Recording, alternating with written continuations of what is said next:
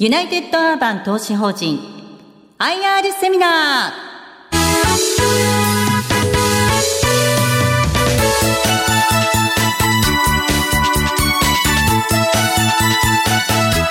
この番組は証券コード8960ユナイテッドアーバン投資法人の IR 活動の一環としてお送りします。お話はジャパンリートアドバイザーズ株式会社代表取締役社長吉田郁夫さんです。聞き手はスプリングキャピタル代表井上哲夫さんです。この番組は2月3日に大阪で開催した J リートファン in 大阪を収録したものです。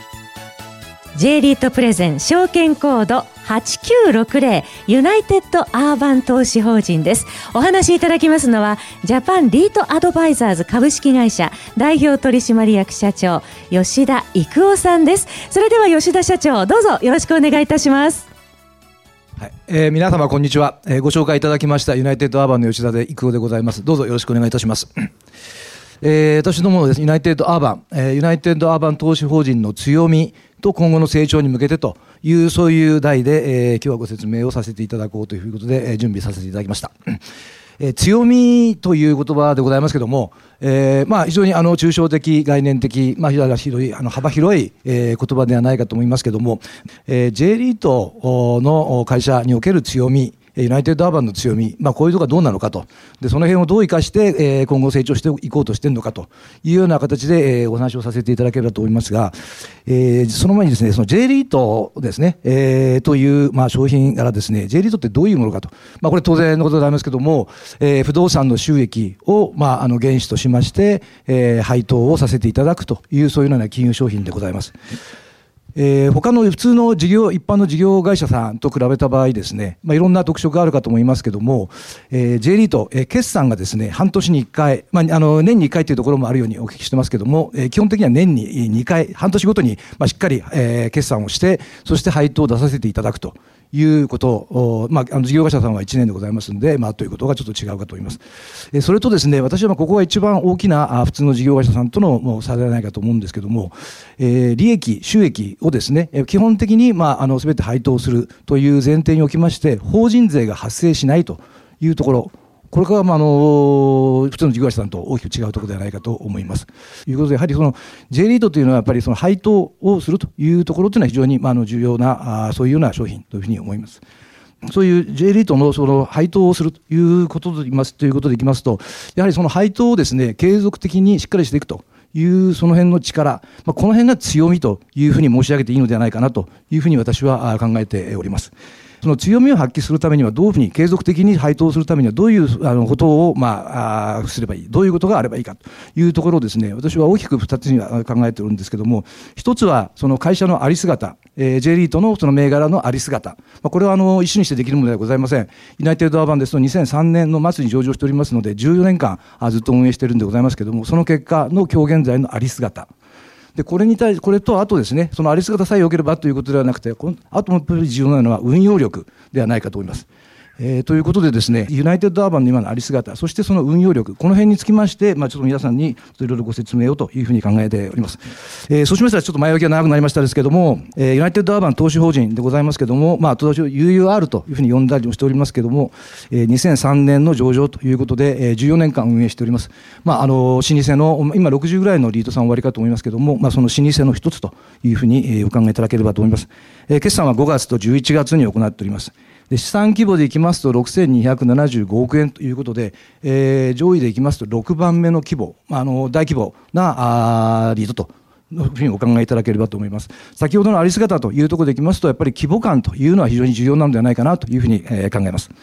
今の投資口価格ですね、1月末現在で30日現在17万飛んで600円。えー、昨日です、まあ、17万3000円ぐらいまでちょっと上がっているかと思いますけれども、このような感じということでございます。で、したがいまして、時価総額としましては5200億円強ということで、時価総額でいきますと、私ども5番目に大きい、えー、リートという形になります。まあ、一口当たりの分配金は3358円ということでございます。先期はそういう形でございましたけれども、えー、この辺をまあ安定的に継続あの強みを発揮しながら、まあ、配当を上げていこうというふうに考考えておりまして、今の利回り感でいきますと、ちょっと4%をちょっと切るぐらいの感じかなと思います。まあ、去年はまあ4%ちょっと今日ということでございましたけど、今そのような感じでございます。代表的な特色を書いでございます。まず、総合型のまあリートであるということ。えー、それからあ先ほど内部留保ですね、えー、なかなかしあのしづらいんだと、えー、基本的には全部配当しなくてはというのが立て付けというふうに申し上げましたけれども、私どもの場合ですね、この内部留保というのをそれなりの金額、えー、保有させていただいております。でそれを活用しながらですね、過去も安定的に、えー、配当をしているということはございますけれども、まあ、あのその辺につきましてですね、また後でというふうに思いますが、えー、内部留保を保有させていただきながらということでございます。えー、それから,、えー、スポンサーとしましては、えー、商社の丸紅でございます。やはりま規模感というのは安定的に配当をしていくということにつきましてはですね、結構重要な要素ではないかというふうに考えております。ちょうどリーマンショックの後でございました。えー、まあ今から見ますともうあの7年ぐらい前という形になるのかもしれませんけども、えー、この時にですね、え、日本コマーシャル投資法人というリートを合併いたしました。こういうタイミングで吸収合併ができたということが、まあ起因となりまして、私ども、え、内部留保を保有させるという機会に、まあ恵まれているということでございます。ですからこの時期にですね、え、吸収合併されたリートさん、他にもいくつかいらっしゃいますけども、そこはやっぱりその内部留保というのを、まあ持つ機会にまたまた恵まれたということで、え、結構持ってらっしゃるというリートさんもございます。総合型投資方針ということで、まあ、この一般論かもしれませんけれども、総合型のリート、まあ、この辺がですねやはりその継続的に配当していくということについてはですね総合型というのは結構まあ、えー、安定した収益を得ていくということでは、まあ、あの適している、まあ、タイプではないかと思うんですけれどもそれについてご説明をしています。3つ特色を書いてございますけれどもまず、えー、用途と地域の集中リスクの低減ということで集中リスクを減らすということで、え、ございます。まあ、これはあの特定型のリードさんもたくさんいらっしゃいますんで、ここは考え方だと思います。まあ、特定型の方がやっぱり面白いよねという考え方もあると思いますけれども、私どもの場合は、まあ、上場以来、まあ、その、え、集中リスクを低減ということで、えー、総合型という形で進めさせていただいております。で、その総合型という形でいくということでですね、2番目でございますけども、物件の取得機会の増大というのがございます。まあ、あの特化型ですと、そこに特化したあの、まあ、アセアセット、不動産しか買えないというのがございますけれども、私どもの総合型といいますと、いろんな場所でいろんな、まあ、タイプの物件を取得する機会があると。えこれ3番目ですね、まあ、それに、えーまあ、関連することでございますけれども、まあ、利回り目線、まあ、私どもあの配当の原資となります焼却後の利益を約4%強というふうに置いておりますけれども、えー、いろんなタイプの物件を取得できますので、その辺の利回りを確保しながら物件を取得していくということも、そういう意味では、えーまあ、やりやすいといいますか、考えやすいというようなタイプかと思います。それから参考までにちょっと私どもの財務の状況で、えー、ございます。まあ、この辺もですね、このあり姿というところで、えー、非常に重要なあれかと思いますけれども、格付け、えー、でございますけれども、私ども WA という格をいただいておりますので、えー、日銀さんの投資先と。いう形になっております。まあ、直近でいきますと、日銀さん約6%近く、私どもの株を保有していただいているということで、私どもの、まあ、あの筆頭株主さんではございませんけれども、まあ、あの非常に、えー、トップ5に入らせるような、そういう株主さんかと思います。えー、それから、えー、借入先ということでいろいろ書かせていただいてますけども、全部で34行さんとお付き合いさせていただいております。まあ、私どもあの見て分かるようにですね、まあ、結構いろんな銀行さんとまあ親しくさせていただいてまして、まあ、特にこことというところは特にございませんが、まあ、あちこちでの銀行さんと親しくさせていただいております。多分34校という数でですね、他のリードさんに比べると多いんではないかと思います。えー、もう少し本当はあのこうまとめられるのかもしれませんけれども、まあ、いろんなご縁の中で34校さんと今お付き合いさせていただいてますので、まあ、この辺は大事にしていきたいなというふうに考えております。内部留保の状況ということで、先ほどのこの吸収合併した効果ということで内部留保を保有しているというふうに申し上げましたけれども、2種類ございます。えー、負ののれんという、まあ、あの合併した直後に発生したものでございますけれども、今75億円弱。それから配当準備積立金いまして、これ物件のまあ売却等をしたときにですね、売却益が出た場合には、法人税の対象にならずにですね、まあ、こうあの積み立てられるということもございまして、まあ、今、105億円近く保有させていただいてます。継続して配当を伸ばさせていただいております。まあ、あの2750円。えーまあ、ちょっと収益性が吸収合併の後ちょあの直が落ちましたので、先ほどのですね内部留保を活用させていただきながら、2750円を、まあ、フロアにしてやっておりました。で、その後収益性も改善しましたので、えー、ずっとこういう形で、えー、増配を続けております。まあ、一時的に、あの、内部留保を使わせていただいたりしていることもございますけれども、こういう形で、えー、しておりますので、今現在ですね、ちょうど8期連続の増配を私どもいたしました。で、えー、ちょうど今度の11月期という私どもの30期まで発表させていただいてますが、ここまで来ますと10期連続の増配になります。えー、私どもとしてはですね、この辺のその強み等をですね、生かしながら、これをまあ10期で終わらせることなくですね、引き続き来年以降も伸ばしていきたいと。で、そのためにはどうしていくかということで、えー、考えていろいろやっているつもりでございますので、ここがユナイテッドアーバンの強みの一番発揮のしどころというふうに考えておりますので、ご紹介という形にさせていただきます。はい、えー、社長ありがとうございました。えー、ご説明の中にありました、継続的に配当すると、持続性のある配当力ということなんでしょうけれども、まずですね、規模感のところちょっとお話しいただきたいんですけれども、まず2004年の5月第1期の時646億円だったんですよね。これが、ねはい、はい、今現在6275億円と、時価総額ベースだと5番目、資産規模だと6番目という非常に大きいリードさんに成長されたわけですが、これは当然あの外部成長とされたと思うんですが、どのような投資方針で積み上げられてきたのか、それからここまで増やす間のご苦労って言いますか、はい、そういったところをお話しいただければと思うんですが。はい、わかりました。はい。一応基本的な方針、考え方としましてはですね、えー、私のボトムアップというふうに呼んでるんでございますけども、例えば、まあ、あの、オフィスを集中的に買おうとか、あるいは商業を集中的に買おうということではなくて、その時その時に、その物件、その物件、取得する物件、その一つずつですね、これが一番最適と思うような物件を中心にですね、えー、取得をしてきました。えー、ですので、あの例えば予算ですとかですと、まあ、あの今期はいくら出すっていうのは結構その予算を事業会社さんというのは発表されますけれども私どもは物件を取得するにあたってですね今年いくら買おうと、えー、最低限これは買おうというふうのはあえて設けないようにしております。えー、どうしてもこの予算というものを設けますと、えー、それに合わせるべくですね、多少、まあ、こう、質っていいますか、あまあ、尺に合わない物件でも、まあ、これぐらいいいかなというふうに、まあ、取得してしまうというようなことがあるかと思いますので、私ども、え、それをあえて持たないというところがですね、えー、一つの,、まあ、あのポイントなのではないかなというふうにあの方針ではないかなと思います。ところがですね、まあ、あの結果的にはですねおかげさまであのいろんな形で、えー、物件の取得、えー、外部成長というのが続いてきているということにはなっております。まあ、これどうしても物件といいますと、まあ、ご獲物というものがありますので、えー、まあ大きたくさん買えたとき、それからあまり買えないとき、まあ、いろいろございますけれども、これを平均しますとですね、まあ、大体年平均、えー、大体400億円強ぐらい取得を確保してきております。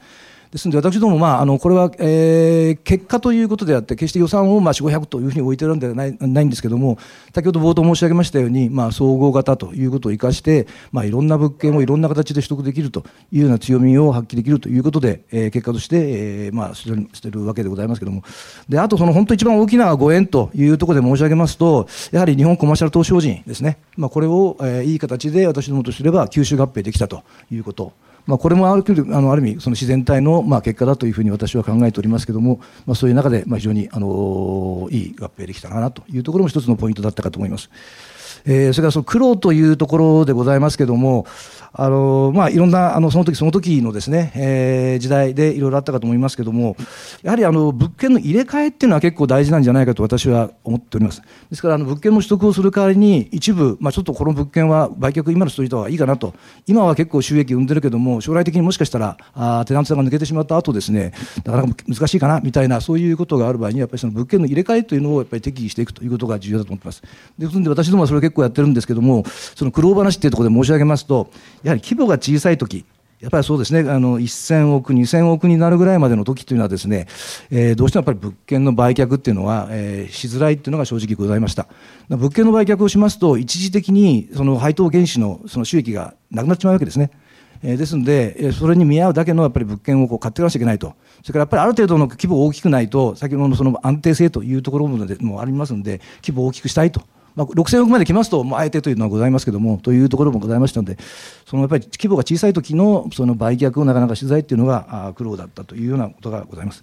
あとはそうですね、あのいい形で結果的には日本コマーシャル投資法人を合併できましたけども、ちょうどリーマンショックの後でございましたので、まあ、金融機関さんにいろいろご協力をいただいたりとか、それからあ日本コマーシャル投資法人のですね株を6分割させていただきました。でこの辺のところがですね先ほどのこの内部留保の負ののれんにつながってるんですけどもやはりまあ6分割をさせていただくというところで、えー、日本コマーシャル投資法人のまあ株主さん等にまああのご了解いただけるかと、まあ、それは日本コマーシャル投資法人、えー、が行ったあその株層でご了解いただいたんでございますけども、まあ、その辺のまああのことですとか、まあ、今思いますけばそういうようなところが苦労の一端だったかなというふうに考えております。今ご説明ありましたこちらのところですが、木ごとのどういうアセットを買われたかというところですね。商業施設、オフィス、ホテル、住居とあります。これが先ほど言われた特定型ということなんですね。で、その他ヘルスケア、それから、物流施設というものがございます。そういったもの、これだけっていうのは特定型なんですが、ユナイテッドアーバンにつきましては総合型ですので、どれでも入れられるというのが一つのメリットです。今はこれがちゃんとあの利回り的にお買い得だというものをその時々によって買ってきたということですか？社長そうですよね。そうでございますね。うん、はい。はい、それであの、入れ替えというところでいきますと、ホテルですね。えー、2018年1月26日、そうですね、これ、はい、あのこれ、黄色でホテルということなんですけども、うん、実際はこれ、あのホテルとですね、はい、えー、商業施設と一部オフィスがある複合型でございます。これあの、はい、この外部成長、つまり、はい、資産、アセットを増やすという部分で言いますと、今回はこの物件をということですか？そうですね。はい、あのちょうど先週ですね、えー、取得をさせていただきましたけども、まあ北九州市の小倉にありますまあ、ホテルを中心として、あと商業棟が2棟あるという、この複合の物件を取得させていただきました。非常にあのユニークな物件で、あの総合型だからこそ取得できるっていうのは、そんな物件じゃないかと思います。これはあのリーガロイヤル、ね、あそうでございます。はい。はい。はい、これはあのその商業施設とホテル両方とも買われたということです、えそうでございますね。はい。はい。リーガロイヤルというのは大阪で非常にあの格式の高いホテルでございますよね。天皇陛下がお泊まりになるのはリーガロイヤルだけというふうにお聞きしたことがあるんですが、あの九州もそうです、ね、そうですね、ええ、うん、あのリーガロイヤルホテルさんですけども、まあ、300室のホテルでございまして、あの中之島のリーガロイヤルホテルさんもですね、あの1階のロビーが非常にもう広くて、まあ、豪華なあれがありますけども、あの北九州のこちら、そこまで行きませんけども、1階、2階がロビーになってまして、まあ、リーガロイヤルさん特徴のですね、非常に、まあ、あの豪華なエントランスと。いう、まあ、ありがたいんですけども、はい、あの天皇陛下ですね、あのまあ、これ、たまたまということだったのかもしれませんけども、去年の秋にあの九州のあの北の方で、えー、結構豪雨がつな続きましたですよね、であの時にいくつかのあの被災地があったということで、その直後にあの天皇皇后両陛下、被災地を回られたということが結構テレビで報道されてましたけども、まあ、実はこのホテルにお泊まりになられて、まあ、このホテルを基地にされて、あちこちにこう行かれたということで、そういう意味ではあの北州にしっかり泊まっていただいていると。それからですね内部留保というお話が何度も出てきました。負ののれんという言葉も出てきました。ここのところですね、もう少しあの、まあ、分かりやすくっていうと 失礼なんですが、これがどういうメリットが、まあ、合併等しない限り、まあ、通常の場合はないですよね。そうですね。あのあの基本的にはやっぱりこういう合併がないとですね、えー、なかなかあの内部留保っていうのは保有しづらいんじゃないかと思います。ただあのやっぱり一部のリートさんですね、リートさんはこの内部留保まああの、えー、この負の連投がまああのではなくてですね、圧縮積立金あの圧縮基調みたいなことが一部しながらですね、この内部留保をまああの確保されてあってやっぱり安定されるよっていうふうにあの活用されてらっしゃるところもいくつか始まってるかと思いますけども、なかなかこういう機会がないと保有できないというそういう仕組みだと思います。あの私どもこれ合併債議って呼んでますけども普通ですね、え合併するときにはその合併する吸収合併する方の市場価格株価に大体プレミアムを乗っけて、まあ、あの合併するわけですね。そうしますと、そのプレミアム乗っけた分が、あまあ、のれんになるわけですけれども、それが正ののれんって言いまして、えー、何年間かでそれを利益がなくてもそれを焼却していかなくちゃいけないっていう形になります。えー、なんですけども、あのリーマンショックの後ですね、の合併においては、いわゆるその株当時の株価、よりもですね、えー、もう少しこう低く私ども合併させていただきましたので、そのまたそこはまあ負ののれんっていうふうにまあ私ども呼ぶわけですけども、そこでこの合併再起、だから要するに合併するだけでですね、この利益が出る。でそこのところをこういう形で船の連として内部留保させていただいているというのがまず一組ございます。であともう一つはですね吸収合併を私のもした日本コマーシャル投資法人の物件というのをですねまだそれなりに保有しております。で、え、この物件を売却するときにはですね、え、売却をして売却益が出ても普通は法人税をかからないとあの内部留保できないわけですけれども、私どもの場合はですね、えー、そこのところが吸収合併した日本コマーシャル投資法人の物件を売却したときにはあの、売却益をに税金が基本的にかからないという仕組みになっております。なぜかと申しますと、いわゆるこの合併した後ですね、私ども大体20%から30%、母価を切り下げました。ですので、例えば100億円の物件がですね、まあ、7、80億円になったわけですね、私どもの会計、あの今のユナイテッドアーバンでは。だから例えば80億円の母価の物件がですね90億円であれば、会計上なんですけど、10億円の利益が出るわけです。だからここはだから配当原資になるわけです。で一方ですね、税務上は100億のまんま今、私ども引っ張っております。えー、ですので、えー、90億で売るとですね10億円あの税務上の損が出るわけです。つまり私どものユナイテッドアーバンのですね、えー、利益とは別にいわゆるその課税所得を押し下げる効果があります。だから税務と会計の不一致ということで、税界不一致と、まあ、あのいうように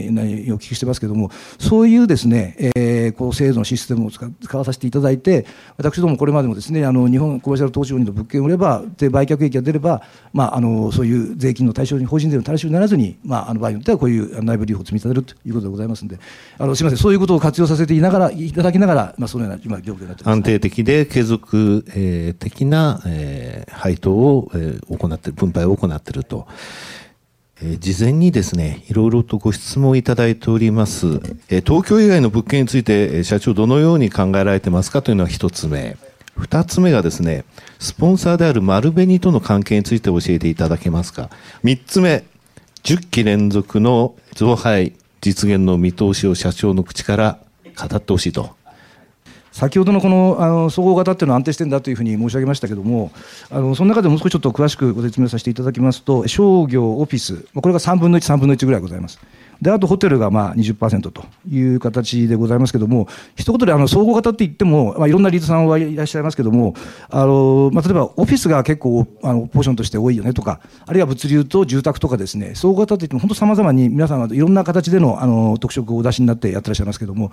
ユナイテッドのアーバンでいきますと、まあ、総合型の総合型って申し上げますが、まあ、商業、オフィス、まあ、3分の1ずつで、他にもという形でですね、非常にまあ分散しているというのが、まあ、あのユナイテッドアーバンの総合型の中でも特色かと思います。まあ、そう申し上げましても、まあ、全部で6000億強ございますので、まあ、商業だけでもま2000億円以上、オフィスだけでも2000億円以上ということで、まあ、切り離しても一つのリートにできるぐらいの規模感はあるんですけども、まあ、そういう総合型の総合型というところが一つのポイントかと思います。それからあと地域別というところでいきますと、東京首都圏ということでいけば、まあ6割強。それで大阪県では16%ということで、約1000億円を保有させていただいております。あと名古屋県、昨今、まあ、あの沖縄の方のホテルですとか、まあ、仙台の方での複合物件とかいう形で、えー、保有しておりますけども、まあ、非常にまあバラエティーかと思います。私どもあのよくあの専門の機関投資家さんのところに行くとですね、首都圏割合はどれだけですかということをよく聞かれたり、それから地方物件についてと、本当にあの収益性はということを聞かれたりすることがございます。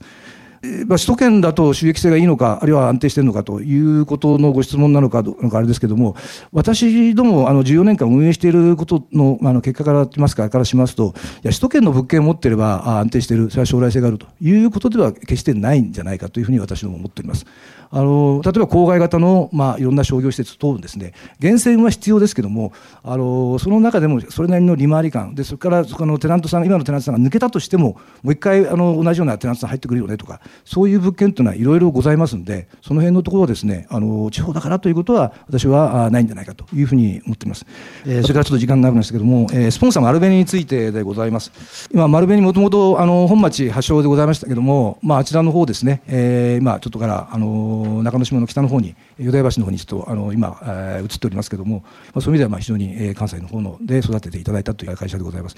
総合商社って、まあ、丸紅っていう以前にですねその総合商社っていう、まあ、切り口でいって、まあ、スポンサーさんでですねやっぱりあのデベロッパーさんであったり鉄道会社さんであったりいろんな、まあ、ジャンルのスポンサーさんいらっしゃいますけども私個人的には総合型のリートと総合商社っていう親和性って結構あるんじゃないかなというふうに思っております。私ども総型ってことで本当いろんな付き合いいろんなところの接点をあの必要とするんですけども何か困ったこと何か知見が欲しい時っていうのはですね丸紅の方に行きますと結構そこにまあ答えがあったり答えとまでいかなくてもそのヒントがあったりとかいろんな形でですね私どものサポートしてくれるという形で、まあ、一番分かりやすいのが、まあ、スポンサーが開発した物件を、まあ、あのリードの方にまあ売却するっていうのが一番、まあ、あの分かりやすいスポンサーパイプラインということかもしれませんけども、まあ、私どもここまでの規模になりますと、まあ、そのああいう、まあ、あの機能っていうのももちろん重要ではございます。ますけども、やっぱり幅広いそういうあの総合商社の機能というところが一番私どもの助けになるところでございます。まあ、あの昨今ですとですね、例えば丸紅新電力って書いてございますけども、えー、私どももともと、まあ、の、例えば関西電力さんですとか、まあ、東京電力さんとか、いろいろ活動電気を供給していただいてるんですけども、まあ、いわゆるその民間のその、えー、電力会社の規制がかなり緩和されてますんで、えー、機会あるごとにですね、まあ、それは丸紅だけでもなくてもいいんですけども、そういう民間の電気会社さんに切り替えることがございます。と、まあ、こういったんですけど、結構下がるんですね、金額がね。でそういう意味では丸紅新電力にも結構あの値段頑張ってもらって、えー、そういう物件もあるんですけども、まあ、そんなところも、まあ、一つのやっぱり消費者の特徴じゃないかなというふうに思っています。その部分につきましては、はい。そのま、いわゆる内部成長といいますか、はい、コストを抑えて、はい、皆様への、ねえー、投資分配金っていうんですか、はい、のところに結びついていくということですね。まさに、はい、そういうところでございます。面白いですね。通常あの物件を抱えている開発をして、そのえパイプラインを通じて物件を取得するっていうところが、通常のスポンサー会社とリートの関係なんですが、今の総合リートにと総合商社、この親和性っていうことですね。これ非常に面白いですね。はい。さて、最後になりましたが、はい、10期連続のそうでございますね。はい。はい、あの、そこがやっぱり、あの、今日のポイントでございます。